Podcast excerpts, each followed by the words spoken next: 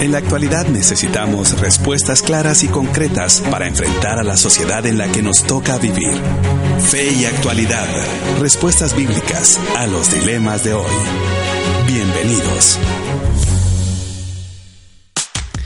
Muy, pero muy buenas tardes, querida audiencia. Te saluda Gonzalo Chamorro. Cuando son las 12 del mediodía, estamos muy contentos de poder seguir en esta excelente programación de radio El Camino Contenido que transforma con su programa Fe y Actualidad. Un programa que pretende responder desde una perspectiva bíblica y teológica los dilemas morales que nos plantea el escenario contemporáneo. Y hoy nos convoca un temazo que ya está generando en las redes sociales, pues discrepancia, posiciones, perspectivas, porque hemos planteado dentro de nuestra serie Pasajes difíciles de la Biblia, una pregunta para la serie que hemos de tratar el día de hoy. Y el tema es David y Betsabé. Y precisamente lo planteamos bajo la premisa, bajo la pregunta, ¿adulterio o abuso de poder?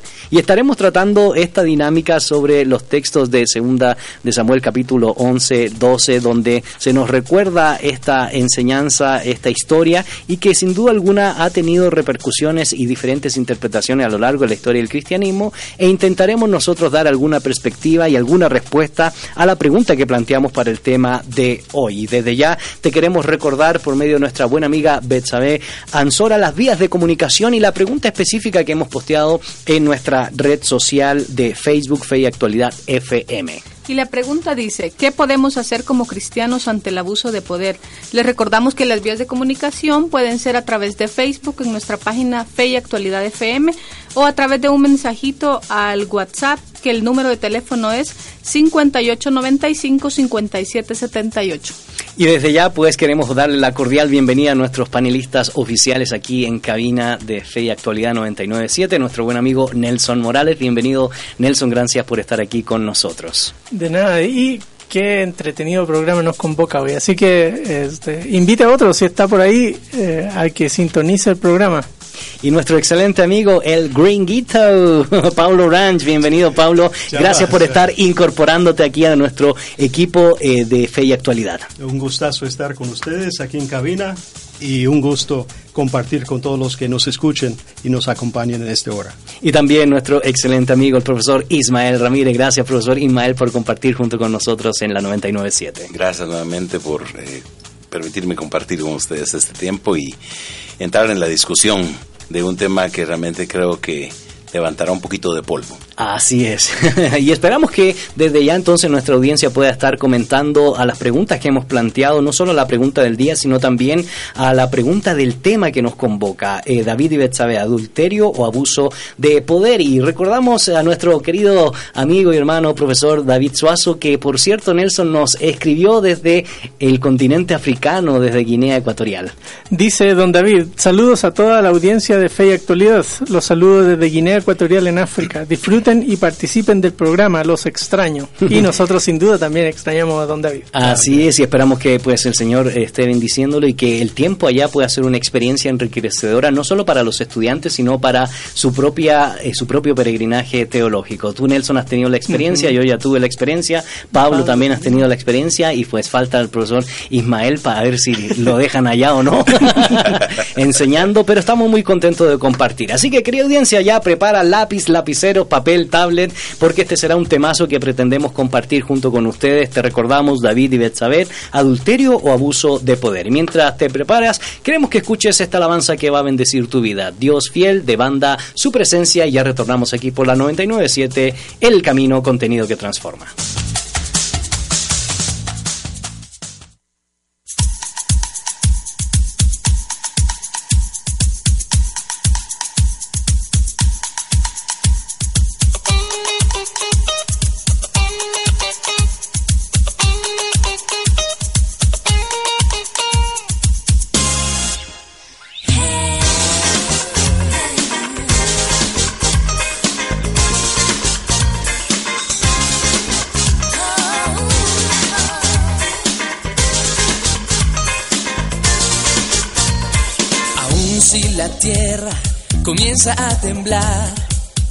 confío en ti, nada va a pasar.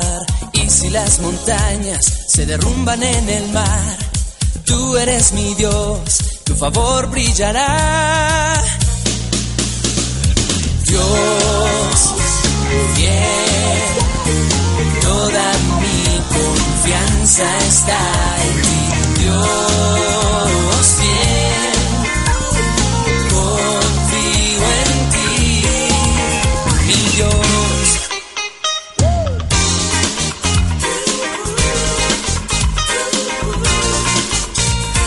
Aun si la tierra comienza a temblar, yo confío en ti, nada va a pasar.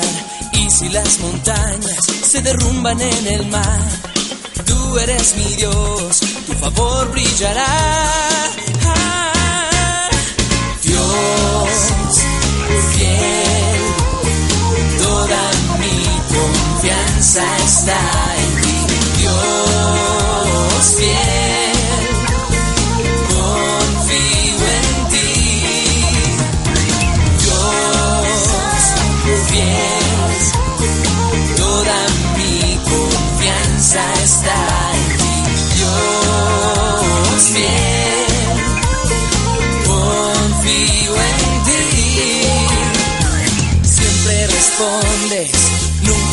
Ahora es el tiempo, no voy a dudar.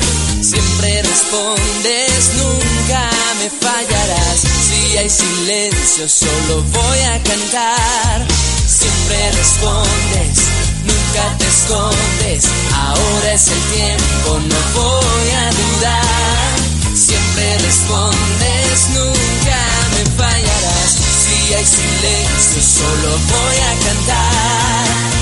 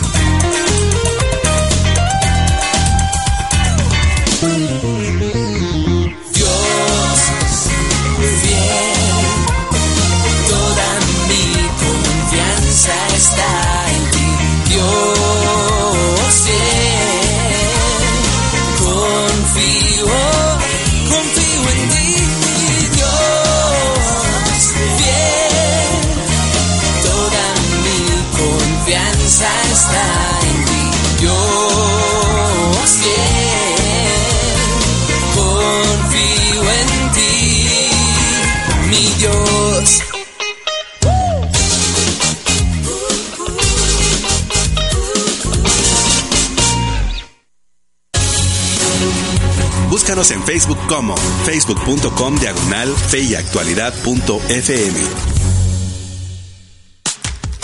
Ya estamos de regreso. Querida audiencia, te recordamos el tema que nos convoca el día de hoy. Tiene que ver con la serie de pasajes difíciles o situaciones difíciles que nos da la narrativa bíblica. Y el tema que hemos planteado el día de hoy es un tema muy conocido por ustedes, enseñado por mucho tiempo en las iglesias, no solo de hoy, sino del pasado.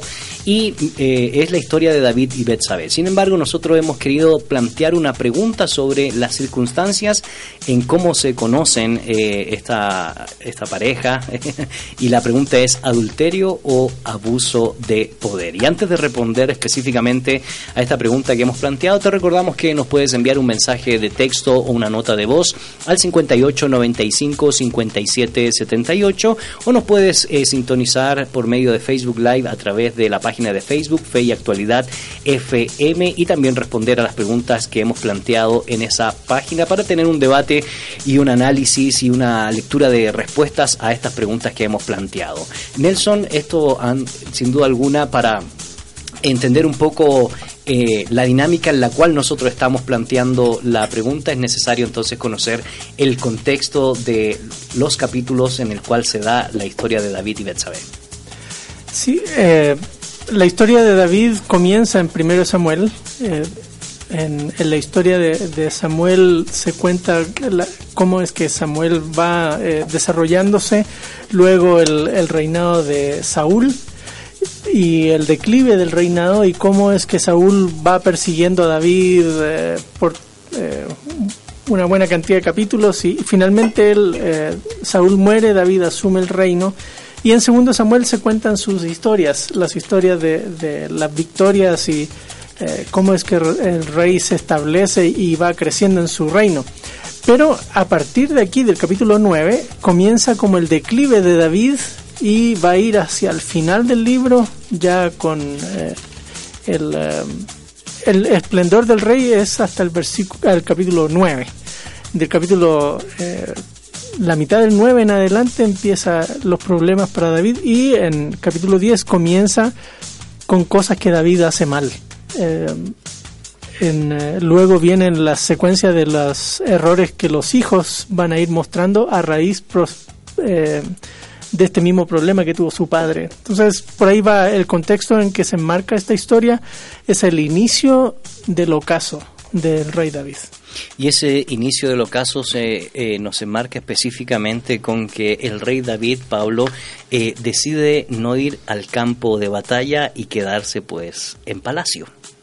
Y ahí se quedó, dice en el, al comienzo del verso eh, del capítulo 11, ¿verdad? Que salieron sus, sus guerreros, eh, fueron a asediar la ciudad amonita de Rabá y por la razón que fuera, no hay mucho comentario, el, eh, el rey David se queda en el palacio y estando ahí en el palacio uh, desde el lugar prominente que ocupaba en la ciudad, pues él tenía un paisaje, un, una vista privilegiada de todas las casas alrededor.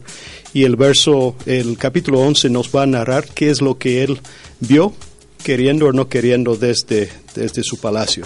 Y antes de entrar a, lo que vio el eh, profesor Ismael, eh, existen varias preguntas que pueden surgir pensando un poco en el contexto. La primera pregunta es por qué el rey se quedó y no, y no fue al campo de batalla. Eh, se estilaba ya en esa época en el pueblo eh, de Israel, pues que el rey tenía que atender eh, situaciones diplomáticas, tenía que atender situaciones que tenían que ver meramente con el asunto del gobierno de la nación, o simplemente fue una decisión porque estaba cansado y no quiso ir al campo de batalla. Muy bien, aunque no el texto nos dice a ciencia cierta eh, si David tenía algún compromiso en relación con lo que estaba haciendo. Eh, en el contexto del mundo antiguo, sí era usual que los reyes eh, a veces se quedaran, mientras alguno de sus generales se encargaba de, llevar adelante alguna batalla. Y sí, era para atender cuestiones importantes del gobierno, del reino, para no desatender alguna situación particular que necesitaba la presencia del rey en la ciudad real, si quisiéramos ponerlo de esta manera. Aunque pareciera eh, que David se toma un tiempo de, en el que se repliega, eh, porque sí dice que es la época en que los reyes salían de campaña, o sea, como que era se anticipaba que él mismo hubiera ido eh, a la batalla, ya que otros iban. Eh, es curioso esa expresión, ¿no? Época en que los reyes salían a campaña, probablemente porque el clima era favorable. Después de la cosecha. Después de la cosecha o que el clima adverso no lo permitiera. Era oportunidad en la cual emprendían algunas campañas seguramente para tomar control.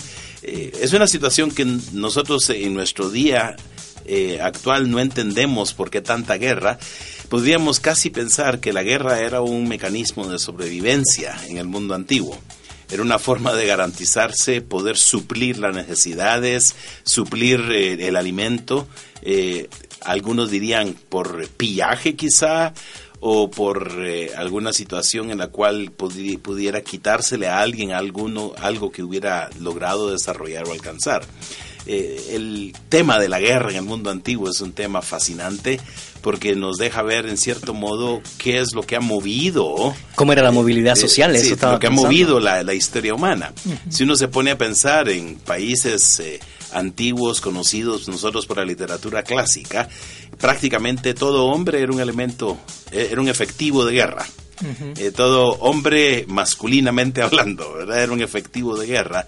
Así que no había tales cuestiones entre si era alguien decidía o no decidía participar en el ejército, sino que se sobreentendía que todo hombre tenía el compromiso de pelear para mantener la estabilidad de su sociedad, para eh, poder proveer la seguridad a su familia y también para poder proveer los eh, medios de sustento para la familia. Así que tenemos todo eh, un encuadre de lo que ocurría en el mundo antiguo y David se queda. Y envía un hombre de confianza. Envía un hombre de confianza, que era frecuente que lo hicieran los reyes. Si tenían alguna razón por la cual tenían que quedarse atrás, eh, los reyes no necesariamente siempre iban adelante. Tenemos, por ejemplo, en el caso del, del imperio babilónico, el famoso Nabucodonosor, él era el hijo del rey. Él es el quien va y y quien ataca el, el, área cuando está sitiando inicialmente a Jerusalén, Nabucodonosor, no era todavía el emperador, es precisamente durante el sitio de, de Jerusalén eh, que se le nombra a Nabucodonosor emperador tras la muerte de su padre. Entonces, o iban los hijos, si era un, hijo en, quien el rey confiara, o alguno de sus generales. Y definitivamente Joab era uno de los brazos, era el brazo derecho de David. Exactamente. Yo iba a comentar dos cosas pequeñas ahí. Si la audiencia está interesada en, ver más de cerca esta dinámica de, guerras y, cómo es que las personas eh, eh, necesitan ir y defender su, su posición política, eh, los invito a leer primera y segunda de Macabeos. ahí hay montón de historias, montón de historias de, de los eh, Macabeos en, la, en el periodo entre el Antiguo y el Nuevo Testamento y cómo es que ellos tienen que lidiar con los reyes eh, del norte, los Seleusas y del sur en Egipto.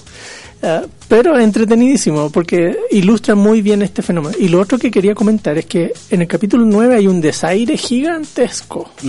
Este resulta que David era muy amigo de, del rey ahí en Rabá y manda a unos mensajeros para saludar al, hijo, porque el rey murió y, lo sucede el hijo, y el hijo se lo malinterpreta y, y asume que que lo que vienen a hacer estos tipos es espiar la tierra. Entonces eh, ofende tremendamente, les corta la barba, los vestidos y los manda así por el camino. Y cuando David se entera, pues lo que le correspondía era vengar la deshonra que le hicieron a su siervo, porque al hacer la deshonra a los siervos se la hacen directamente a él. Pero en lugar de reaccionar a eso, recuerden que la historia de Naval, por ejemplo, y Abigail, mm. Eh, se fue con todo y fue mm. Abigail y su consejo que evitó que David arrasara con, con Naval. Y es tan así que cuando Naval se entera de lo que había pasado, le dio casi un paro cardíaco ahí el tipo y, murió poco después. Y entonces estas parecieran ser narrativas cotidianas de, eh, de eh, la explicación de cómo familias importantes van también eh, reflejando el peregrinaje, la historia del pueblo mismo y las circunstancias que están viviendo. Y esto nos conecta precisamente pues ya con el versículo 2 porque dentro de toda esta narrativa nos expresa una expectativa, ¿verdad? Y sus sucedió aquel día que estando en su lecho, levantándose, yo, dice casi al atardecer, yo no sé si eh, era costumbre de David tomar la siesta, pero pareciera que estuviera en un tiempo de reposo, descanso, y aparece pues eh, sobre el terrado de la casa real y Nelson en ese sentido ya nos conecta con la historia que eh, queremos tratar, recordando que estamos tratando la serie Pasajes difíciles de las Escrituras, David y Betsabé, adulterio o abuso de poder, y te invitamos a que puedas comentar esta pregunta que estamos planteando para dialogar con ustedes y también que nos puedan hacer preguntas que estaremos respondiendo y que estaremos interactuando tanto con ustedes en la red social como aquí en cabina. Ah, bueno, eh, antes de avanzar, quizá valdría la pena comentar un poquito de la geografía de, de Jerusalén, porque es una colina y normalmente las casas reales están en la parte más alta porque es la parte más segura de la colina. Así que eh, el Palacio del Rey, que no, no es una cosa así como eh, Taj Mahal o, ¿sí? o los castillos medievales que se uno imagina, no, e, era una construcción más o menos Un poquito más grande que las casas. Claro, sí, una construcción más o menos decente, de piedra, eh, normalmente, y eh, en la parte más alta de la colina. Alrededor de la casa del rey estaría la casa de sus soldados más cercanos, por cuestiones estratégicas militares y luego más abajo las de otros y fuera de las murallas de la ciudad estarían los campesinos y qué sé yo. Así que eh, el rey sale a pasear y tiene un eh, punto de, vista ventajoso para él porque puede mirar eh, por razones militares todo lo que hay alrededor.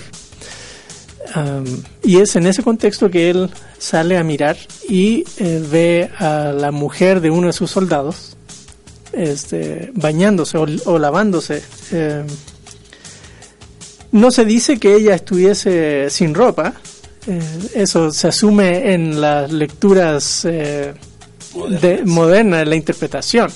Porque uno dice, ah, uno se, se baña sin ropa. Mm. Pero no necesariamente. Eh, es cosa de ver cómo se bañan eh, las personas en nuestros pueblos aquí en el interior de Guatemala cuando van a los ríos a lavarse. De, de hecho, y esto para que lo comentemos entre todos, si tienen alguno de ustedes una perspectiva, porque eh, se menciona en el caso de Betsabé el fin de su periodo menstrual y dentro de la tradición había precisamente cuando se terminaba ese periodo ese espacio de purificación, ¿verdad?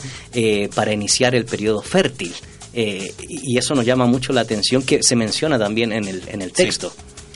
Bueno, dos eh, razones o dos eh, cuestiones podría señalarse con esto.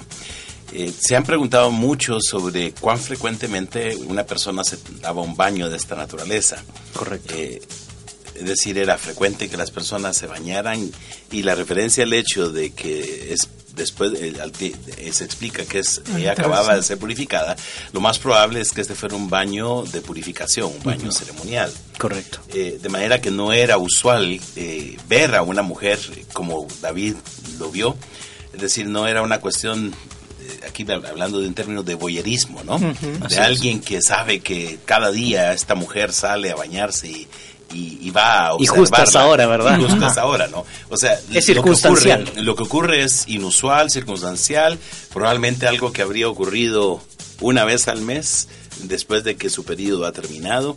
Eh, es decir, no es una cuestión de todos los días. Eh, es algo coinciden de coincidencia, algo circunstancial. El otro asunto y que es importante para lo que ocurre en el pasaje es que cuando se indica más adelante que ella había recientemente se había recientemente purificado de su eh, periodo menstrual es para dejar claro de que ella no estaba previamente embarazada de su esposo. Urias.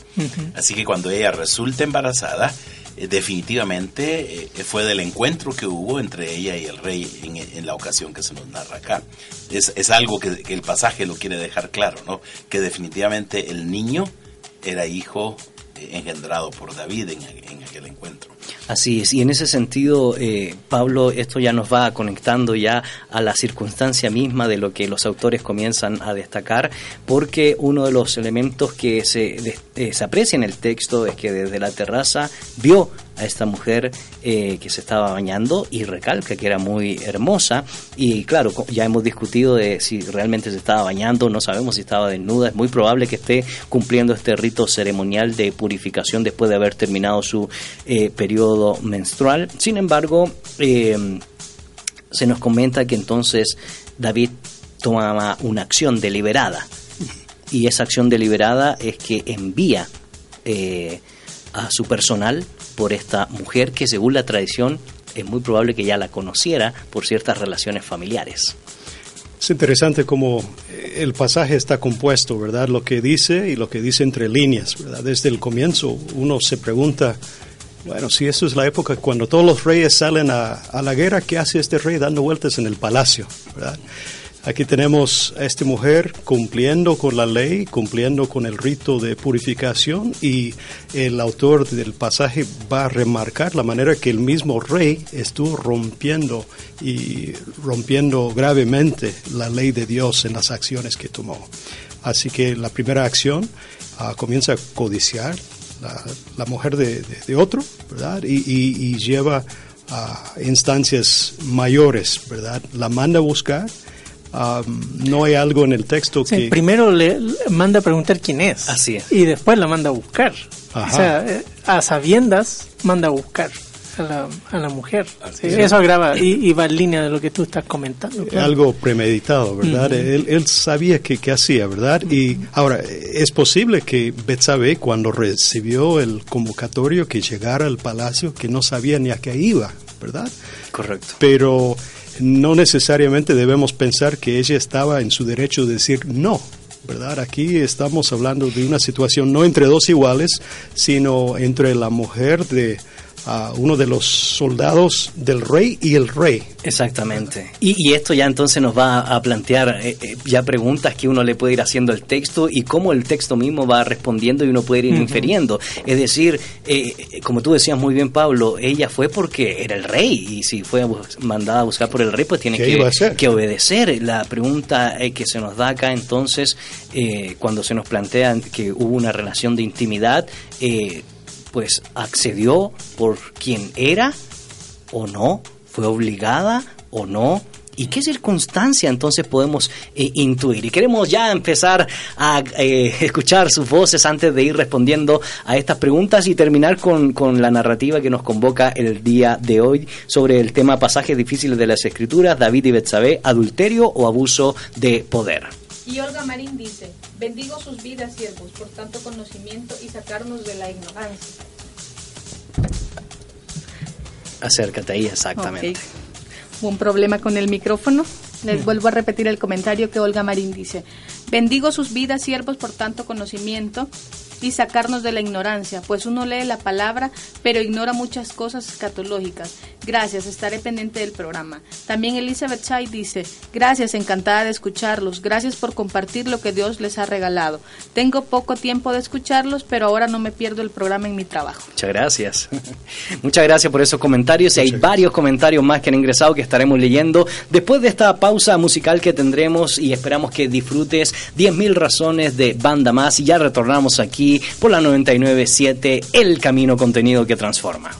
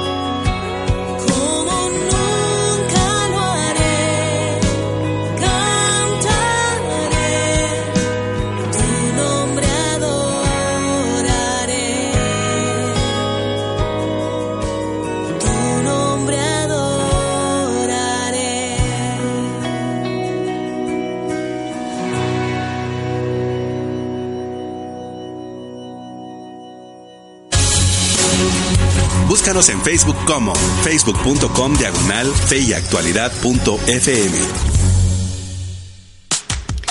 Ya estamos de regreso, querida audiencia. Soy Gonzalo Chamorro y en cabina me acompañan los profesores Nelson Morales, Pablo Branch, Ismael eh, Ramírez y en producción, pues nuestra buena amiga Betsabe Ansora, Mir Tejada y los controles, nuestro excelente partner, brother Hanson. Ahí el hombre, hoy sí, no sé si es araña, flash, hoy no viene de nada. Hoy es el, nombre de la parte técnica de producción de 997, el camino contenido que transforma. Estamos en tu programa Fe y Actualidad y el tema que nos convoca el día de hoy es la serie Pasajes difíciles de la Biblia.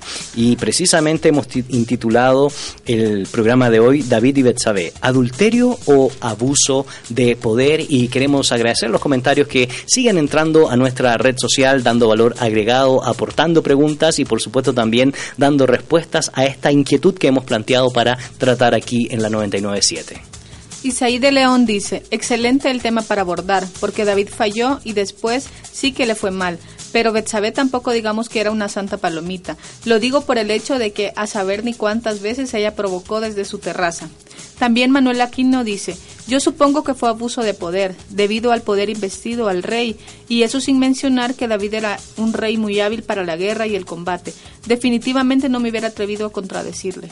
Muchas gracias y también agradecemos el comentario de Damaris Morales Fredes que dice un saludo grande para ustedes desde México. Les escuchamos desde acá y son una bendición. Que Dios les permita seguir desafiando a la reflexión teológica y a la responsabilidad que esto nos trae. Su programa nos desafía a dejar la comodidad de las respuestas mecánicas y nos llevan a un despertar en medio de una sociedad que necesita tantas respuestas bíblicas. Muchas gracias Damaris, un abrazo aquí desde Cabina, desde Guatemala, 997, el camino contenido que transforma. Nelson, eh, queremos terminar un poco la narrativa que eh, eh, fuimos interrumpiendo porque este tema sí genera Sí. muchos procesos interpretativos y cada detalle que se nos menciona en el texto puede ser una reflexión eh, teológica, una reflexión actual y, y, sin embargo queremos terminar entonces en qué acaba este episodio desde que Pablo nos comenta eh, la situación en que pues eh, David vio, eh, preguntó quién era esa mujer, la mandó a traer y qué sucedió entonces en la historia.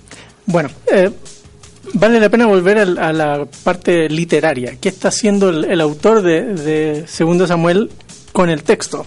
Y resalta la idea de enviar. Eh, David envió a Joab y Joab obedeció eh, en el versículo 1. Luego, en el versículo 3, David eh, envió a, preguntar acerca de esta mujer y luego, versículo 4, envió mensajeros y la tomó. La palabra tomó, y aquí Ismael está, nos podría ayudar, da la idea como de tomar por la fuerza. Leía en un comentario esta mañana. Y dice, y cuando, y todo, en todo caso es un eufemismo, ¿no? Es, de tomó quiere decir se acostó con ella, eh, porque lo, aclara después. Y cuando ella vino a él, él durmió con ella. Eh, también interesante el enfoque. No dice durmieron en plural, sino él durmió con ella. Eh, después ella se purificó de su inmundicia y regresó a su casa. Y lo único que ella dice al final del versículo 5, estoy encinta. Y ahí se le abre un panorama terrible a David, porque como suele pasar con muchas personas en, procesos de infidelidad, piensan que satisfaciendo sus deseos ahí quedó todo. Pero el problema es que quedó embarazada. Entonces, ¿qué hace ahora David? Y, y el resto de la historia aceleradamente cuenta que David genera un plan. Eh, manda traer al esposo y trata de que el esposo este, se acueste con su esposa, pero el esposo es un soldado tan leal que él dice, no, no puedo hacer eso mientras Israel está eh, en batalla. Y eso nos conecta, Pablo, con precisamente la historia de eh, Urias, eh, porque se nos menciona en el texto bíblico que pertenecía a los hombres valientes de David y da la idea de que era una especie de guardia de élite con un fuerte sentido de responsabilidad, un fuerte sentido del deber para cumplir los propósitos de la nación en el campo de la batalla, en el resguardo del rey y por supuesto de la, de la vida cultural, religiosa, eh, política y económica de la nación. Y de nuevo, yo creo que el autor aquí está marcando un contraste entre el carácter, la forma de proceder de David y Urias, ¿verdad? Aquí tenemos una persona tan cumplido, tan leal, y el rey está en la casa haciendo cualquier cosa y no buenas cosas, ¿verdad? Entonces, cuando eh, nos preguntamos si hubo abuso de poder, eh, no tenemos que pensar solamente en el abuso de poder hacia eh, sino hacia Urias también. David busca eh, cómo eh, hacer que, él fuera a su casa a, tomar, a tener relaciones con su esposa para, para que después digan, bueno, resultó embarazada, pero por su esposo. Y Urias no, no quiso, no quiso. Después eh, buscó cómo a través de un banquete, a través de todo lo que se tomaba, emborracharlo, emborracharlo para que también fuera a su casa, estar con su eh, esposa y tampoco así quiso Urias. Entonces, eh, la cosa va este, de mal en peor comenzando con la codicia, después el adulterio y después David hace una cosa tremenda con Urias.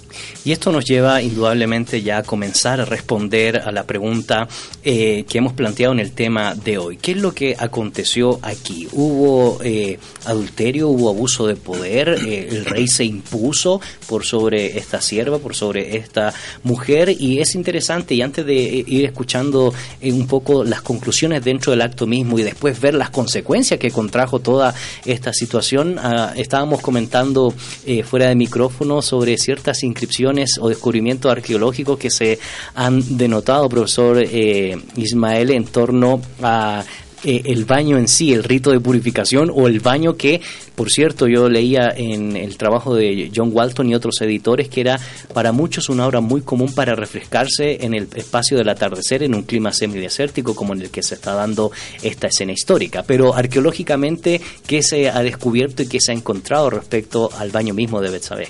Eh, sí, lo que mencionábamos previamente es una nota que tiene la Biblia arqueológica en relación con varios eh, descubrimientos que se han hecho y precisamente en este pasaje tiene la nota del descubrimiento de una figura de terracota fenicia de los siglos eh, octavo, entre los siglos octavo séptimo antes de Cristo. Esto sería un, poco posterior a la época de, de David, quizá uno o dos siglos, después, un par de siglos después. Que es muy probable para prefigurar la narrativa. Sí, sí. Eh, pero la idea es eh, que esta figura de terracota es la figura de una mujer bañándose en una tina ovalada, que a nosotros nos pareciera algo más moderno eso de estar bañándose en una tina, pero que da la idea de cómo podría haber sido el tipo de baño que Betsabe estaba tomando, ¿no? Correcto. Eh, y, y la situación que David eh, apreció de ese momento. Hay que tomar en cuenta que el hecho de que la casa de Betsabé estuviera a corta vista del palacio, eh, en cierta manera se debe al hecho de que ella no solamente era esposa de uno de los valientes de David, sino que incluso el padre mismo de Betsabé, Elián, era uno de los valientes de David. Así es. En el capítulo 23 de este mismo eh, libro de segundo de Samuel se hace listado de los 37 valientes de David y se menciona al padre de de Betsabé y Elián hijo de Aitofel y se menciona también a, Urias elitita lo que algunos han sugerido es que David, para David no era totalmente desconocido a quién era la persona que se encontraba ahí. Y realmente la pregunta de quién es esta mujer es en cierta manera una pregunta retórica, ¿no? Es solo de confirmar. Eh, seguramente él la conocía, eh, sabía quién era, la había apreciado.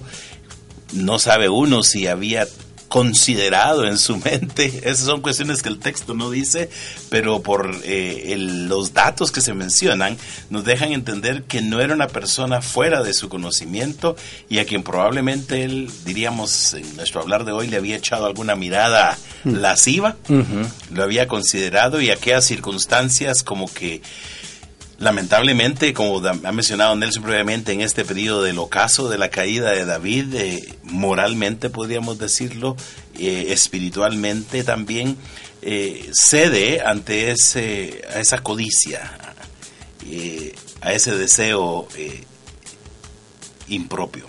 Y, eso nos lleva a la reflexión y a seguir preguntándonos entonces en torno a las consecuencias, Nelson, porque entonces ahora uno se pregunta un poco sobre la cosmogonía de la época, la cosmovisión del mundo. Entonces, ¿Qué implicaciones tenía que el rey en este contexto haya ejercido su autoridad para la súbdita? Es decir, ella tenía que aceptar, podía denunciarlo, podía iniciar un proceso legal o podía haberlo rechazado, qué sé yo, que son un poco las interpretaciones modernas que haríamos. Pero antes que que hablemos sobre esta dinámica, queremos agradecer los comentarios que siguen entrando a nuestra red social respondiendo a la pregunta del día. David y Betsabé, ¿adulterio o abuso de poder?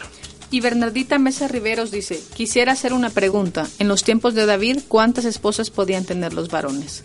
y ahora Elizabeth Branch dice, saludos hermanos, Dios les bendiga. Y Olga Marín también comenta, porque al rey se le permitió tener concubinas y él tuvo prepotencia abusó de su poder.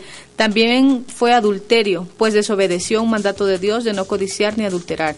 Deseo me expliquen también el texto que dice, a los fornicarios y adúlteros los juzgará Dios, pues a veces ese versículo se utiliza como pretexto para pecar. Gracias y bendiciones. Ok, muchas gracias por las múltiples preguntas que se nos están planteando y, es interesante porque eh, lo hablamos también fuera de cabina. Eh, ¿Quién adulteró? Porque en el texto mismo que a quien se le aplica la pena por el, pecado es a David, no a Betsabé. Entonces, eso nos lleva a, todas las, a, hacernos más preguntas. Sin embargo, eh, pensemos un poco en la circunstancia en la cual se encuentra Betsabé frente al rey y lo que implicaba entonces eh, aceptar o rechazar eh, la petición del rey. Sí, hay que recordar que un rey era visto como el delegado por Dios, el hijo de Dios. Eh, en ese sentido, eh, y así aparecen los salmos. ¿sí? El, el, en el momento de ser entrona, entronizado, el rey asume esa función eh, plenipotenciaria, sin, sin ningún espacio de, de, cuestionamiento, lealtad total. Y por lo tanto, cualquier persona que, por ejemplo, cuando entra en un diálogo indirecto con Joab, Joab sabe que lo que David está haciendo es una torpeza militar. Eh, exponer a uno de sus soldados más valiosos eh, en una posición vulnerable es un problema. Y David le va a decir en el capítulo 10, el capítulo 11, eh, decir, ah, mira, y dile a, a, Joab que no le parezca malo esto ante sus ojos. O sea, él es un estratega militar, sabe lo que el rey está haciendo no está bien, pero no puede desobedecerle. Si el rey le dice que lo haga, él lo va a hacer. Eh, esa es la situación en la que está Betsabe también. Eh, ella, para empezar, ella no tiene idea qué, qué está pasando. Solo que son las, qué sé yo, las 5 de la tarde, 6 de la tarde o al día siguiente. bueno, es al día siguiente, porque al atardecer es que David se da cuenta, pregunta todo y al, al día siguiente es que eh, consuma su actividad. Así que, o esa misma noche, no sé, el texto no lo dice. Lo que sí es cierto es que ella llegan unos emisarios y le dicen, mira, el rey te manda a llamar y ¿qué va a hacer ella? Tiene que ir, porque el rey la manda a llamar. Lo que ella no sabía es qué iba a pasar en ese encuentro. Correcto. Entonces eh, hay poca espacio de maniobra. Lo mismo pasa con Urias. Lo chistoso es que Urias muestra su lealtad al rey siendo un extranjero, ¿no? Porque Hitita, Así es, Hitita. sí, eh, muestra una lealtad al rey hasta incluso borracho, porque se queda dormido ahí afuera del, del palacio y no va a su casa, ¿sí? Porque él considera que eso sería una deslealtad. Contrario a lo que, que el rey, como decía Pablo, eh, de los contrastes que está haciéndose en el pasaje, contrario a lo que el rey hace. Por lo tanto, Pablo, podemos estar concluyendo de que nos encontramos ante un auténtico abuso de poder por parte del rey David. Mira, algo que tenemos que discutir más adelante, si fue adulterio o no, desde la perspectiva de Betsabé, pero desde la perspectiva de David fue un abuso de poder y sí fue adulterio. Eh, algo que está explícito en el texto y yo no sé si en nuestros comentarios lo hemos explicitado, es que no solamente David codició, no solamente cometió adulterio, sino después llega a matar Urias. O sea, todo tratando de tapar su pecado, lo expone a propósito al peligro y, y después, ah, esto es lo que dice Nelson, ese torpeza militar. Joab sabe que eh, no fue una buena jugada, pero para no quedar mal con David, pues mejor díganle de entrada que en eso murió Urias. Correcto. Uh, ha de haber sido un gran alivio para David en su momento pensar que Ahí se acabó todo. Se acabó todo. Nadie sabe, nadie supo, pero vamos a ver más adelante que el Señor está muy al pendiente de, del pecado ah, de David, de la situación de, de Betsabé y lo que aparentemente David hizo en secreto, después el castigo va a ser algo muy público eh, a la vista de todos. Ah, ah, y eso es lo que vamos a ver a través de la amonestación de un profeta que Dios manda con él. Queremos agradecer los comentarios que siguen entrando a nuestra red social respondiendo a la pregunta del día. David y adulterio o abuso de poder.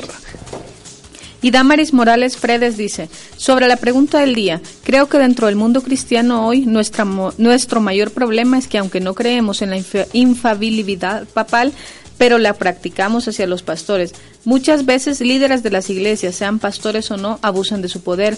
Algunos actúan como intocables y nosotros los tratamos también como intocables. Debemos denunciar esos abusos. Nos hacemos parte con el silencio.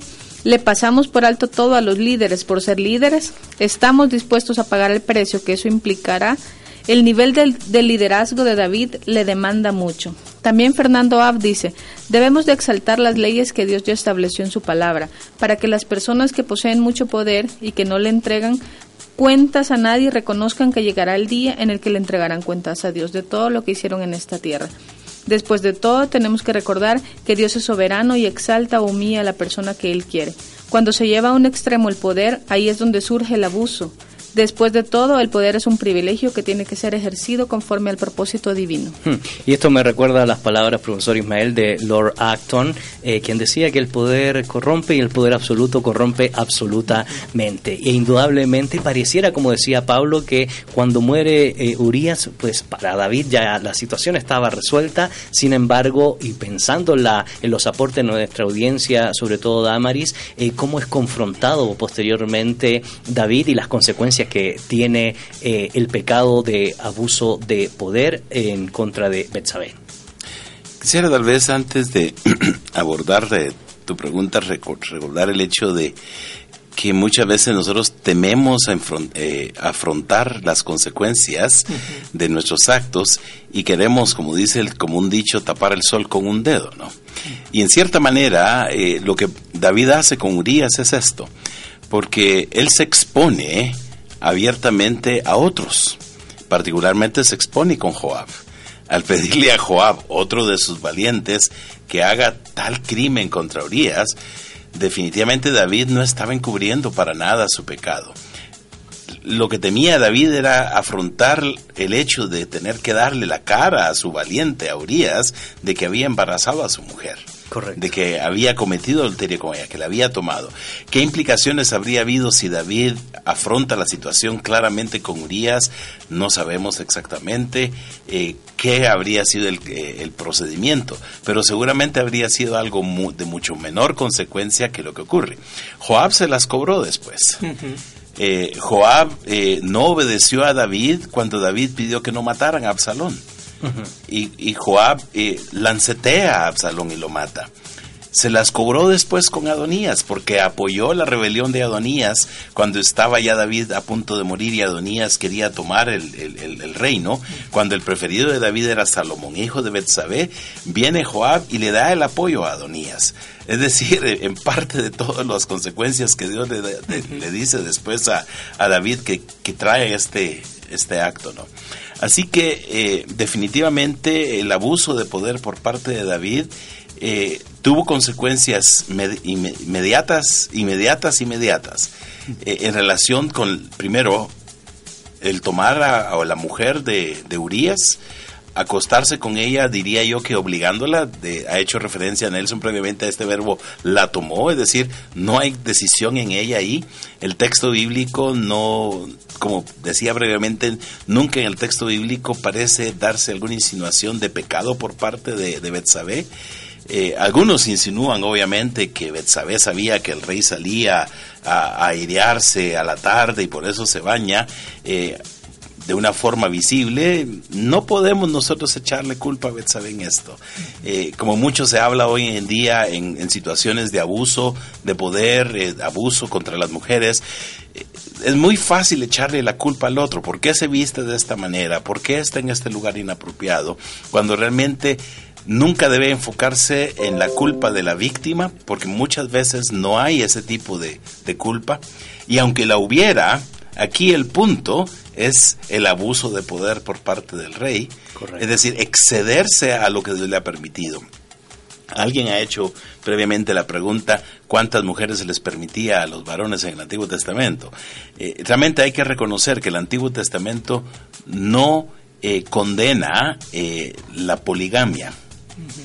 Eh, y particularmente en el caso de los reyes, en el caso del rey David, en algún pasaje se menciona que llegó, se menciona hasta como seis esposas que el rey tenía, que era muy frecuente que los reyes también se encargaran del harem del rey anterior. Y una de las esposas de, que se menciona del rey David precisamente había sido esposa del rey Saúl. Así que desde la perspectiva del Antiguo Testamento lo único que se pide en el Deuteronomio 18 es que no tenga muchas mujeres, ¿no? Correcto. Hay que tomar en cuenta de que la razón por la cual los reyes tenían muchas mujeres era con frecuencia por convenios o alianzas entre reinos para establecer la paz y eso lo vemos más adelante en el caso de Salomón que llegó a tener, según se dice el texto, el máximo de esposas 300 y el máximo de concubinas 700. Probablemente números eh, redondos que hablan del exceso al cual el rey había llegado.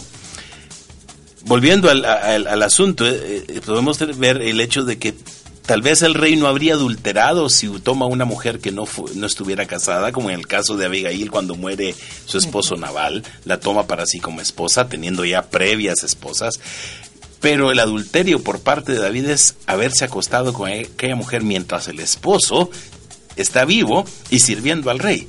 No solamente diría yo es adulterio, es traición también. Correcto. Traición a su, a su hombre fiel quien, como comentó previamente Pablo, se mostró fiel al volver y no querer dormir, al, al, volver a, por orden del rey y no querer ir, a dormir con la esposa, porque probablemente él había tomado un juramento de no dormir con esposa mientras estaba eh, peleando en lo que algunos han llamado quizá una guerra santa, porque hay referencia en el texto, por lo que dice Urias, a la presencia del arca del Señor en el campo de batalla.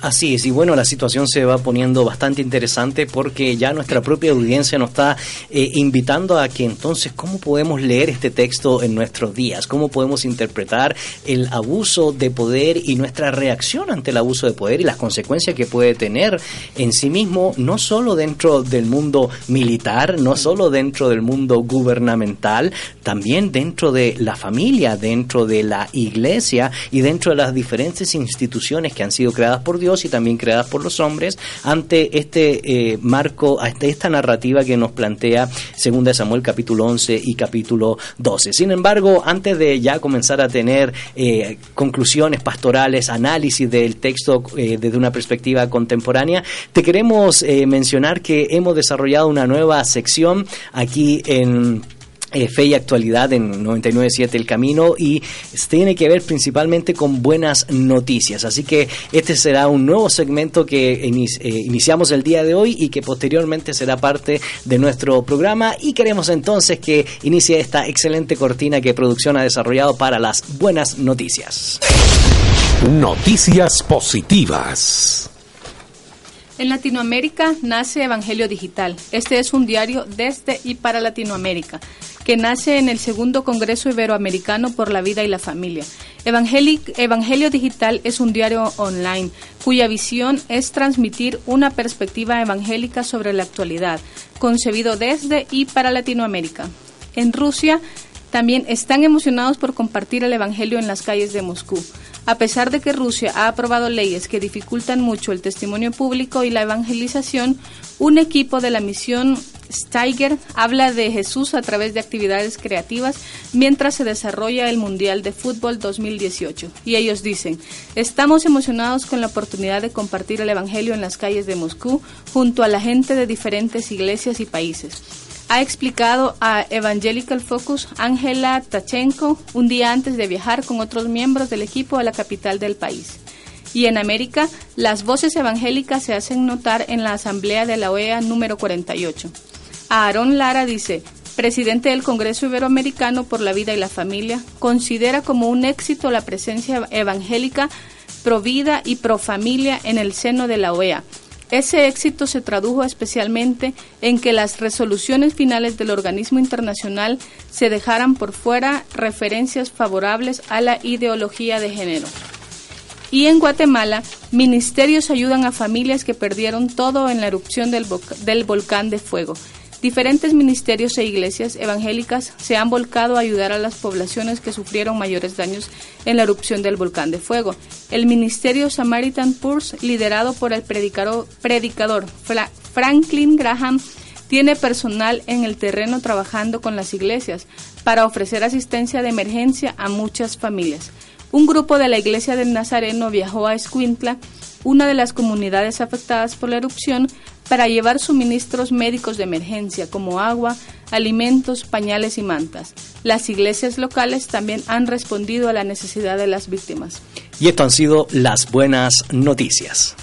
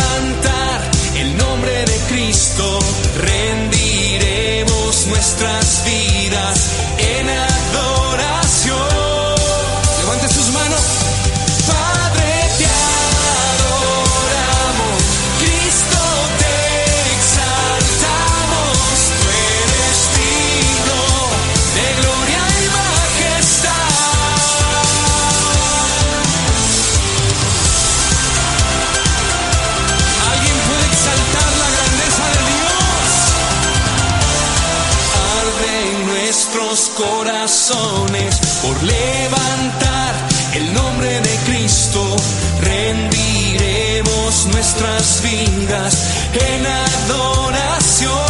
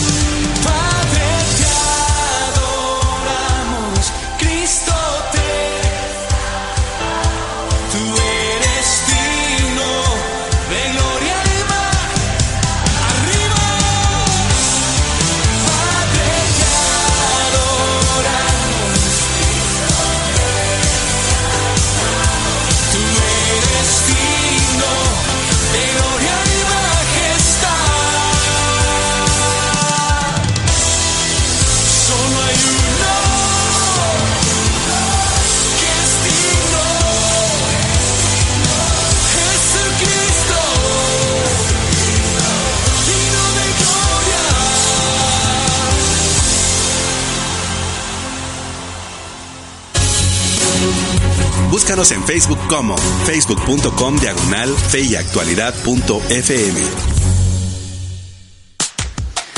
Estamos de regreso, querida audiencia. Soy Gonzalo Chamorro y en cabina me acompañan los profesores Nelson Morales, Pablo Branch, Ismael Ramírez y estamos tratando el tema pasajes difíciles de las Escrituras, David y Betsabé, adulterio o abuso de poder. Y queremos agradecer los múltiples comentarios que han entrado a nuestra red social eh, para poder responder a la pregunta que nosotros ya hemos concluido que indudablemente fue un abuso de poder y que trae consecuencias no solo para la vida eh, de David como individuo, sino también para la familia, para una nación y para eh, la misma vida cristiana y que estaremos reflexionando ahora en estos minutos que nos quedan. Sin embargo, queremos agradecer los comentarios que siguen ingresando a nuestra red de fe y actualidad.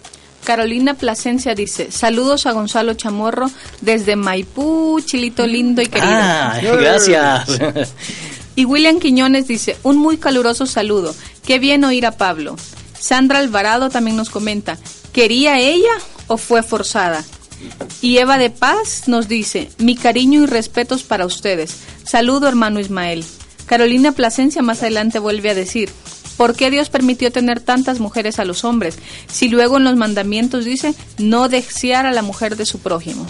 Bueno, muchas gracias. Son buenas preguntas que hemos intentado responder y pues básicamente una de ellas era que en el Antiguo Testamento no hay una represión, más bien es Jesús, ¿verdad?, eh, quien hace una reinterpretación de esa situación y por la dureza de los corazones, ¿verdad?, pareciera que se permitió y ya estaremos respondiendo con mayor detalle. Agradecemos los comentarios que siguen entrando también a nuestra red, recordando que las vías de comunicación son por medio del WhatsApp al 58 95 57 78. Nos puedes enviar un mensaje texto o una nota de voz o nos puedes seguir contactando por medio de la página de Facebook Fe y Actualidad. Manuel Aquino dice, yo supongo que fue abuso de poder debido al poder investido al rey y eso sin mencionar que David era un rey muy hábil para la guerra y el combate. Definitivamente no me hubiera atrevido a contradecirle. Muchas gracias Manuel eh, Aquino.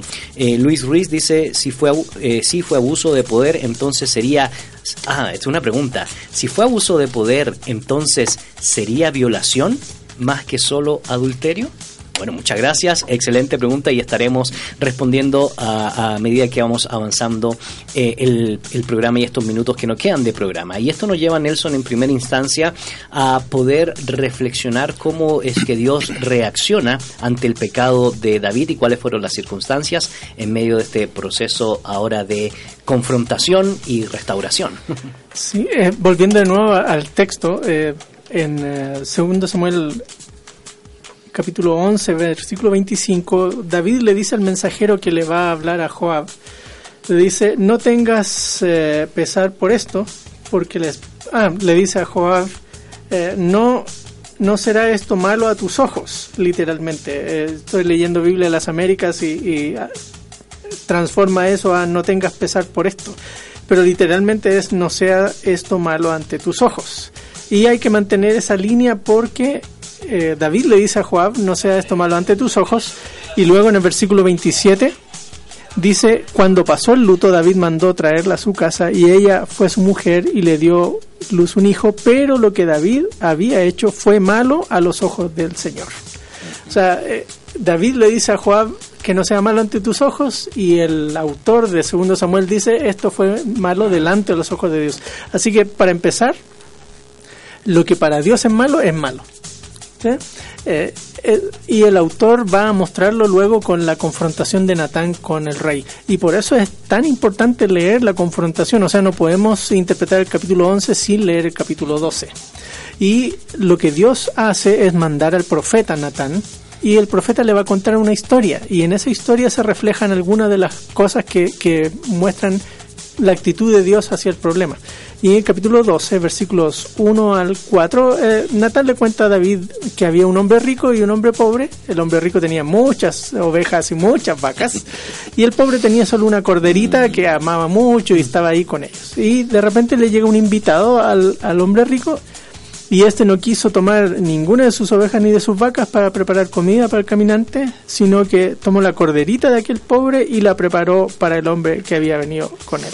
Así que en la historia David se da cuenta y, y él piensa que era cierto esto de la ovejita y todo, Se enoja. y se enoja, Y se enoja, sí, sí. que este tipo Qué no tuvo compasión. ¿sí? Y David le dice, tú eres ese hombre. ¿Sí? Natán, Natán, perdón, Natán. Natán le dice a David, tú eres ese hombre. Así que eh, lo expone. Eh, ahora, ¿qué, ¿qué refleja la parábola? La parábola exime de culpa a Betsabé, porque Betsabé es la corderita que es muerta en este. Así que si uno piensa en cómo se sentiría Betsabé, quizás eso sería un- una buena descripción. Le ha eh, amargado tremendamente la vida, porque ahora resulta que ella este era una mujer, no sabemos, asumamos que era una mujer feliz en su matrimonio, que no tenía hijos, no se sa- n- creo que por ahí se menciona en alguna de las tradiciones eh, hijos eh, entre ella y su esposo que pasarían a ser hijos del rey, no, no, no recuerdo bien ahora el, el tema, pero asumamos que era una mujer común y corriente, feliz con su esposo, y de repente este el rey la manda a llamar, abusa de ella, ella queda encinta. Lo único que queda es que mientras más tiempo pase, más vergüenza va a tener ella porque va a estar eh, expuesta a vergüenza por estar embarazada de alguien que no es su esposo. Muere su esposo violentamente y este el rey la, la toma como esposa, nace el bebé. Y ahora eh, Natán le dice, esto no está bien, ¿sí? porque tú mataste a un hombre y tomaste a su mujer por esposa. Así que el culpable en toda esta escena es David. No, no dice, y a Betsabé, que es una sinvergüenza. que No, no, Dios no dice nada respecto a ella. Así que el tema, eh, bien podría uno definir, por eso decía yo hace un rato, depende cómo definamos adulterio. Si, si entendemos adulterio como un problema de infidelidad en, Mutuo. de, de mutuo consentimiento, entonces lo que tenemos claramente es un adulterio en ambas partes. Ahora, si definimos adulterio dependiendo de la perspectiva de quién comete el asunto, y si la persona que comete es soltera, entonces fornicación, y, y el que es casado es adulterio, y entonces desde la perspectiva de David, claro, es adulterio porque él estaba casado. Pero en el caso de Betsabé, Betsabé es víctima del abuso de poder, entonces no sería adulterio. En el caso de ella sería una mujer que ha sido violada por el rey.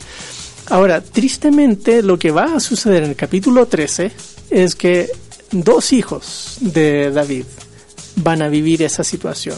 Eh, el, uno de los hijos viola a una de sus hermanas Y luego David no hace nada al respecto, eso es patético. O sea, él ve el asunto de la violación y no hace nada. Eh, eh, solapa a su hijo hasta que Absalón venga a su hermana y mata a su hermano. Y luego eh, Absalón mismo va a violar a las concubinas del rey en el, el techo del palacio donde él mismo había estado paseando, ahora él pone ahí este, una cubierta y hace, o sea, las consecuencias son tremendas, terribles. Y, de eso queremos eh, eh, dialogar porque indudablemente eh, la consecuencia del pecado de David trajo, como yo decía hace un momento, múltiples problemas, múltiples circunstancias difíciles de tratar. Y esto nos lleva a pensar hoy por hoy, sobre todo cuando vemos a diario, cotidianamente, estas circunstancias que se están dando, eh, cómo el abuso de poder puede traer una consecuencia no solo para una persona, sino para una familia, e inclusive por extensión para una sociedad. Sin embargo, queremos seguir agradeciendo los comentarios que ingresan a nuestra red social. Y Betty Chávez dice, considero que existió concurso de delito en el sentido que en el mismo acto existió abuso de poder, lo cual fue evidenciado cuando fue consumado el adulterio. Y Carla Morales de Chavarría dice, definitivamente abusó de poder. Como mujer imagino lo horrible, difícil y, doloroso para Betsabé pasar por esto, sufrir la pérdida de su esposo, de su bebé y de su dignidad. Por las consecuencias hacia David, después por parte de Dios, significa que él fue quien abusó y desde el interior de su corazón pecó. Un vistazo machista es culpar a la mujer siempre ante ataques o abusos de parte de varones. Y Luis Ruiz dice, una pregunta, si fue abuso de poder, ¿se convierte en adulterio y violación del rey? Saludos. También tenemos un mensaje que nos ingresó en WhatsApp y dice, hola, qué bueno saludarles. En mi opinión, este relato es una clara advertencia para los que escuchamos cualquiera, sea la situación nos responsabiliza, si accedemos o no. Habrán consecuencias ante el adulterio y ante el abuso de poder. Así que andemos con cuidado. Atentamente, Claudia de Mejía. Muchas gracias por esos excelentes aportes, saludos y comentarios que eh, dan valor agregado a toda, nuestra comunidad virtual. Pablo, entonces esto ya nos conecta pensando un poco en la situación contemporánea. ¿Cómo tratar este tema a la luz de esta narrativa que eh, nos lleva a concluir eh, ante una violación, ante el abuso de poder, ante las circunstancias que puede generar las consecuencias del, pecado mismo en torno a esta circunstancia entre David y Betsabé. Yo creo que es muy importante ver que cada uno somos pecadores, ¿verdad? Y, cada uno conoce su propio pecado y, a veces el pecado es conocido por otros eh, y a veces no. A veces uno logra tapar su pecado, pero siempre es conocido para Dios. Eh, lo que David hizo y con mucha astucia y maniobra quiso esconder estaba eh, a la vista de Dios. Y, el castigo también, el, verso 12 del capítulo 12, porque tú lo hiciste en secreto, mas yo haré esto, todos los castigos que el profeta le había dicho delante de todo Israel y a pleno sol. Qué, qué importante es eh, recordar cada uno de nosotros el poder es muy relativo. Uno diría, bueno, no soy una persona muy poderoso, pero sí hay ah, relaciones donde yo soy ah, la persona eh, en posición de poder. Y, qué importante saber que si yo abuso de mi poder, eh, Dios ve eso y Dios eh, me tendré que rendir cuentas delante de Dios. No es que esta persona me puede ah, tomar represalias, a lo mejor yo soy el fuerte, pero quien es más fuerte que cualquiera de nosotros es, es Dios. Y eso es importante para nosotros porque hay muchos que se creen intocables, y, no solamente en la, política y en el mundo, sino en la iglesia también. Hay, unos que eh, se creen el ungido del Señor y, no tocan el ungido del Señor, ¿verdad? Y uno cree que está con poderes para hacer muchas cosas. Sí pero Dios lo ve. Y, tristemente esto nos conecta con eh, la vulnerabilidad, ¿verdad? Eh, nos conecta con el corazón, nos conecta también con la confesión, eh, sobre todo porque estamos viendo caer a, líderes importantes, reconocidos en, la iglesia, pensando ya dentro de la iglesia, que no dan cuenta, por cierto, de sus actos y que caen pues ante uno de los pecados más complejos para el varón sobre todo. Y esto nos lleva a tener algunas pautas pastorales, profesor Ismael, qué hacer ante el abuso de poder y cómo también aconsejar a aquellas que aquellas o aquellos también, ¿verdad?, que han sido abusados por el eh, por el poder coactivo de otros que lo obtienen por diferentes circunstancias. ¿Y por qué lo digo? Porque aquí hay un acto pastoral de confrontación por parte de, de, Natán, ¿verdad? No es una pregunta fácil de responder porque hay muchos muchas aristas que tomar en cuenta. ¿no? Eh, las circunstancias que se dan en el texto bíblico no necesariamente son circunstancias que se repiten en todas las situaciones. Aquí tenemos el caso de un hombre muy específico y un profeta muy específico, eh, alguien que recibe una palabra de Dios claramente dirigida a David. Lo primero que hay que darnos cuenta es que el abuso de poder eh, hay que reconocerlo.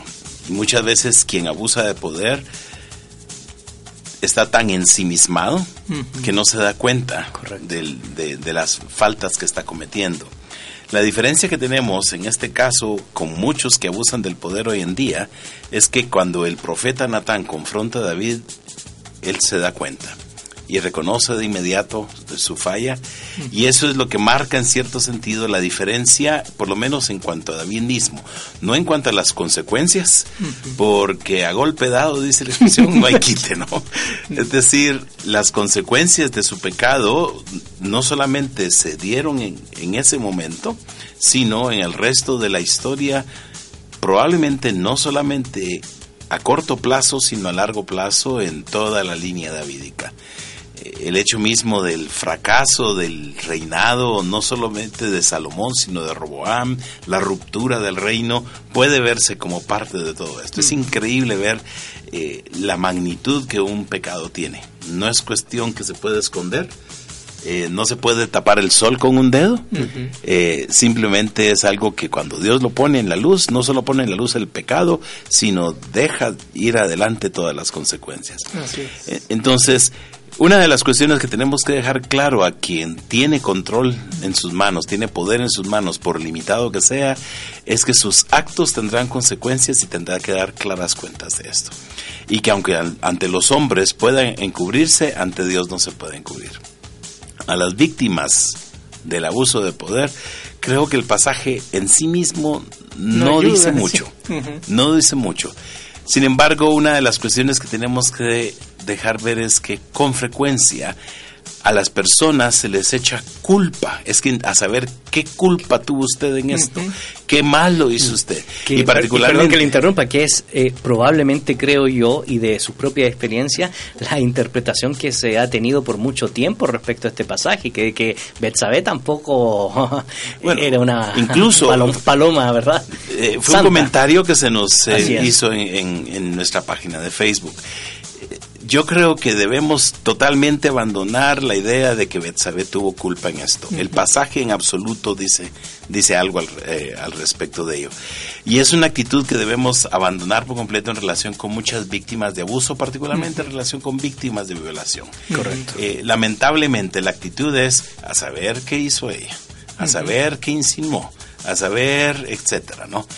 Definitivamente quien abusa de poder es el culpable, la víctima es la víctima, nunca hay que trasladar la culpa a la víctima. Y, aquí el pasaje definitivamente no le traslada culpa a Betsabe, la culpa desde la perspectiva del texto bíblico, aún de la parábola, como mencionó previamente, previamente Nelson, la culpa es del rey nada más. Claro, y en el caso de Urias, eh, la gente podría decir, bueno, pero ¿quién lo manda a ponerse ahí vulnerable? De plano, él, él se puso donde caían las flechas. Y la culpa es de él que le cayeron las flechas. Claro. No está cumpliendo con el deber. Claro. O, la imprudencia, ¿no? Haber, haberse lanzado a, un ataque no apropiado, arriesgarse. Obviamente, aquí la culpa definitivamente solo es de David. Sin embargo, él reconoce su falla. Y algo que es impactante y que a veces no lo entendemos en el contexto del mundo de hoy día es que a David se le dice tu pecado ha sido perdonado, sido perdonado porque obviamente él lo reconoce. Eh, no hay que olvidar Salmo 51 particularmente que su título lo adscribe a esta circunstancia y probablemente el Salmo 32 también en el, cual comienza diciendo dichoso aquel cuyo pecado ha sido perdonado y que precisamente el apóstol Pablo lo utiliza como referencia en Romanos capítulo 4 para hablar del perdón eh, por la gracia de Dios, la justificación por la fe. No estamos hablando aquí de hacer a un lado las consecuencias que, que se conllevan eh, o que conlleva un delito, una, una, una, pena, por ejemplo, en el día de hoy, alguien que comete violación, naturalmente el peso de la ley caerá encima de, de esa persona y hay un montón de eh, instituciones y ministerios que precisamente están tratando de ver cómo eh, se lleva adelante el enjuiciamiento de todos estos detractores, por decirlo así. Sin embargo, Dios ofrece el perdón porque alguien previamente ha hecho la pregunta a los fornicarios y a los adúlteros los juzgará Dios. Eh, es cierto, hay pecado, pero Dios perdona todo pecado. Las consecuencias no se pueden no se pueden evitar. Correcto pero el pecado sí lo perdona Dios. Queremos agradecer antes de escuchar a Nelson las conclusiones, los comentarios que siguen entrando a nuestra red social. Te recordamos que el tema que estamos trabajando el día de hoy es sobre la base de la serie Pasajes difíciles de las Escrituras y hoy nos convocó la narrativa de David y Betsabé, adulterio o abuso de poder. Francisco Coyoy dice, saludos a los cuatro. Y Loidi Mencos Velázquez. Como mujer, Betsabe sufrió un claro abuso de poder de parte del rey. Tristemente, esto se repite una y otra vez en la actualidad.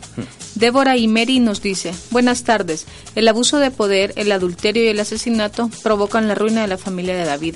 Su hija es violada por un hermano. Un hermano mata a otro hermano. A pesar de que David se arrepiente y pide perdón, las consecuencias no fueron canceladas. Y Alejandra González también nos comenta, saludos a todos, me gusta mucho el programa, es admirable el conocimiento que tienen. ¿Podrían recomendarme qué puedo leer en la Biblia para ampliar el contexto del abuso de poder en la situación con Betsabé? Bendiciones. También de parte de la Iglesia Comunidad de Adoración nos dicen, excelente mis hermanos, ¿Cuánto necesitamos escuchar esto? Un placer escucharles. Bueno, muchas gracias por esos saludos, comentarios y eso es lo que queremos precisamente, Nelson, que la, eh, la gente se vaya interesando y apasionando por eh, la lectura de la Biblia, la lectura de literatura extrabíblica que nos puede ayudar a entender el contexto cultural y la situación contemporánea. Y eso es precisamente el motivo por el cual nosotros tenemos este deseo de poder compartir lo que Dios nos ha permitido estudiar y obviamente nunca nos cansamos de estudiar porque siempre aprendemos, siempre estamos al tanto. Casualmente leíamos cómo la, la, arqueología bíblica ha ido evolucionando y tratando la dinámica, pero es un desafío. Realmente nos sentimos muy contentos por eh, cómo ustedes están reaccionando frente al tema del día de hoy. Nelson, eh, perspectivas eh, finales respecto al tema que nos convoca el día de hoy. Yo quisiera centrarme siguiendo un poco la línea de Damaris. ella mencionó en el ámbito ministerial y Pedro da una muy buena eh, orientación al respecto. Él, hablando de los pastores, eh, en el capítulo 5 de Primera Pedro dice, pastoread el rebaño de Dios entre vosotros, velando por él, no por obligación, sino voluntariamente como eh, quiere Dios no por avaricia del dinero, sino con eh, sincero deseo. Y aquí viene la reflexión para nosotros. Dice, tampoco como teniendo señorío sobre los que han sido confiados, sino demostrando ser ejemplo del rebaño. Mm. Y ahí está parte de la demanda. Si usted está, eh, le toca ministrar en un grupo siendo líder de célula o este encargado de, de los jóvenes, de grupo de alabanza, de, de donde quiera que el Señor lo ponga a guiar a otros, recuerde que es responsable ante el Señor de guiar a los demás como un pastor guía ovejas, no como un amo guía a sus esclavos. Este, el señorío de aquí se habla es un señorío negativo, e, e, es, abuso de poder. Y esa es una tentación enorme. Eh, en Chile ahora está todo el escándalo de qué va a hacer la iglesia porque no solo se habla de, abuso de, poder, de, violación a, niños menores, Pedofilia, ¿cierto? Pedofilia, sino además de abuso de conciencia. Así es. Ah, y ese es un problema porque uno como líder espiritual eh, tiene una posición de, de poder decir al otro, haga esto, no haga esto y violar la conciencia de la otra persona ejerciendo una autoridad indebida. Y fíjense que he oído aquí en Centroamérica, por primera vez me sorprendió eh, Romanos 13 aplicado al ámbito de iglesia cada vez que hay alguna situación de esa, entonces el pastor dice, mire, aquí sométase a la autoridad impuesta por Dios, qué sé yo. Y uno dice, espérate, Romanos 3 está hablando del rey. es, pero eh, se, se, toma ese tipo de, de, discurso, como mencionaban aquí hace un rato, eh, de nosotros somos el siervo del Señor. No, eh, el problema es que el abuso de poder está ahí y debemos aprender a reconocerlo Correcto. como iglesia y guiar y aconsejar a las personas eh, en, en, esa situación. Pablo, palabras y desafíos finales. Yo me quedé pensando en la palabra que usó Ismael, que, que es ensimismado. Sí, ah, sí. Este, yo, yo, pienso que esta experiencia de David que estamos viendo, reflexionando, nos llama a cada uno a reflexionar sobre sus propias acciones, sobre eh, lo que está oculto también en, en nuestros corazones. Me, me, llama la intención, me llama la atención que cuando Natán confrontó a David y, y le, le, pintó este relato, ¿verdad? Eh, David fue muy capaz de ver la culpa en el otro. Le pareció una barbaridad lo que había hecho este, este rico que abusó y que tomó la única oveja de, del pobre, pero no fue tan capaz de ver eh, su propia maldad. Y yo creo que lo que pasa muchas veces es que nosotros construimos unas autojustificaciones tremendas. Y muchas veces andamos haciendo cosas malos delante del ojo de, de los ojos de, del Señor, eh, cosas que, que, por causa nuestra, nuestro testimonio, este, el nombre del Señor está puesto en mal, ¿verdad? Y, y para nosotros nos hemos convencido que andamos bien. Y David, eh, al final, cuando Natán le dijo, no, tú eres aquel hombre, le cayó en cuenta que ah, eh, yo he sido. David, algo que me llama la atención, lo vemos en el capítulo 12 y lo vemos en el Salmo 51, eh, él fue capaz de arrepentirse, ¿verdad?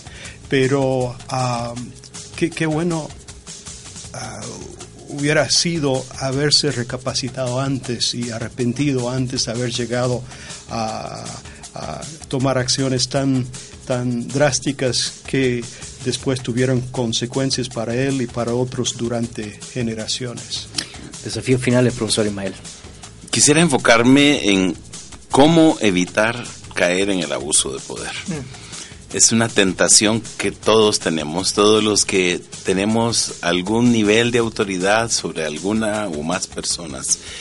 Y creo que las palabras de Natán a David son la clave para entender esto es reconocer que no tenemos nada de nosotros mismos, sino que todo lo tenemos porque el Señor nos lo ha dado. Uh -huh. ¿Qué es lo que le dice Natán, eh, el Señor por medio de Natán a David? Yo te ungí, te libré de poder, te di el palacio, puse sus mujeres en tus brazos, te permití gobernar.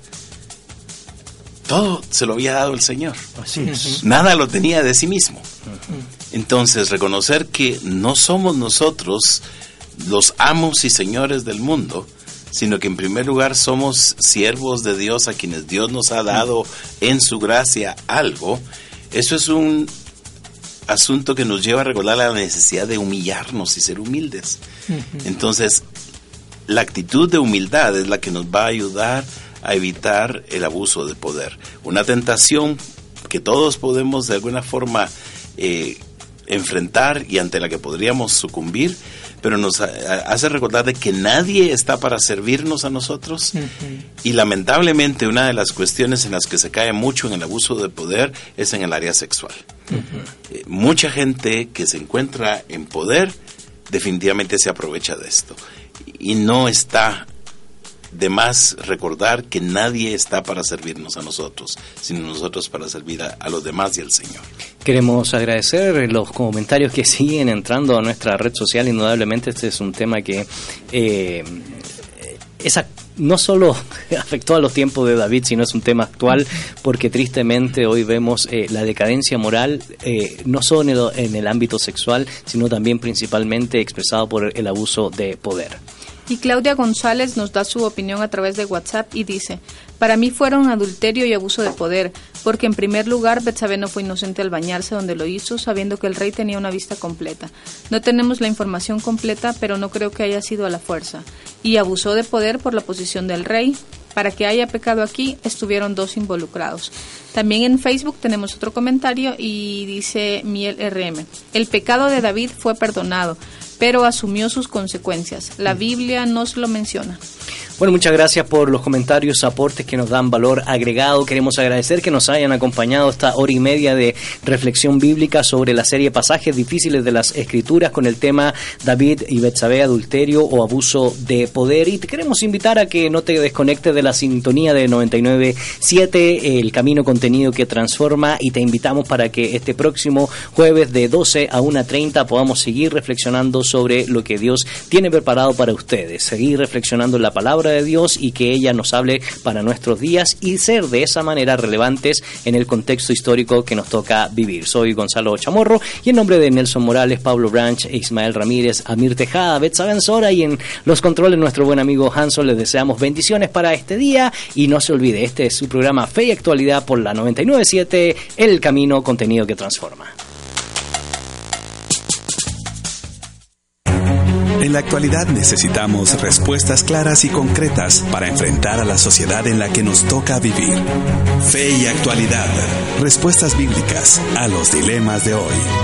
Hasta la próxima emisión. Esta es una producción de iRadios Guatemala Centroamérica.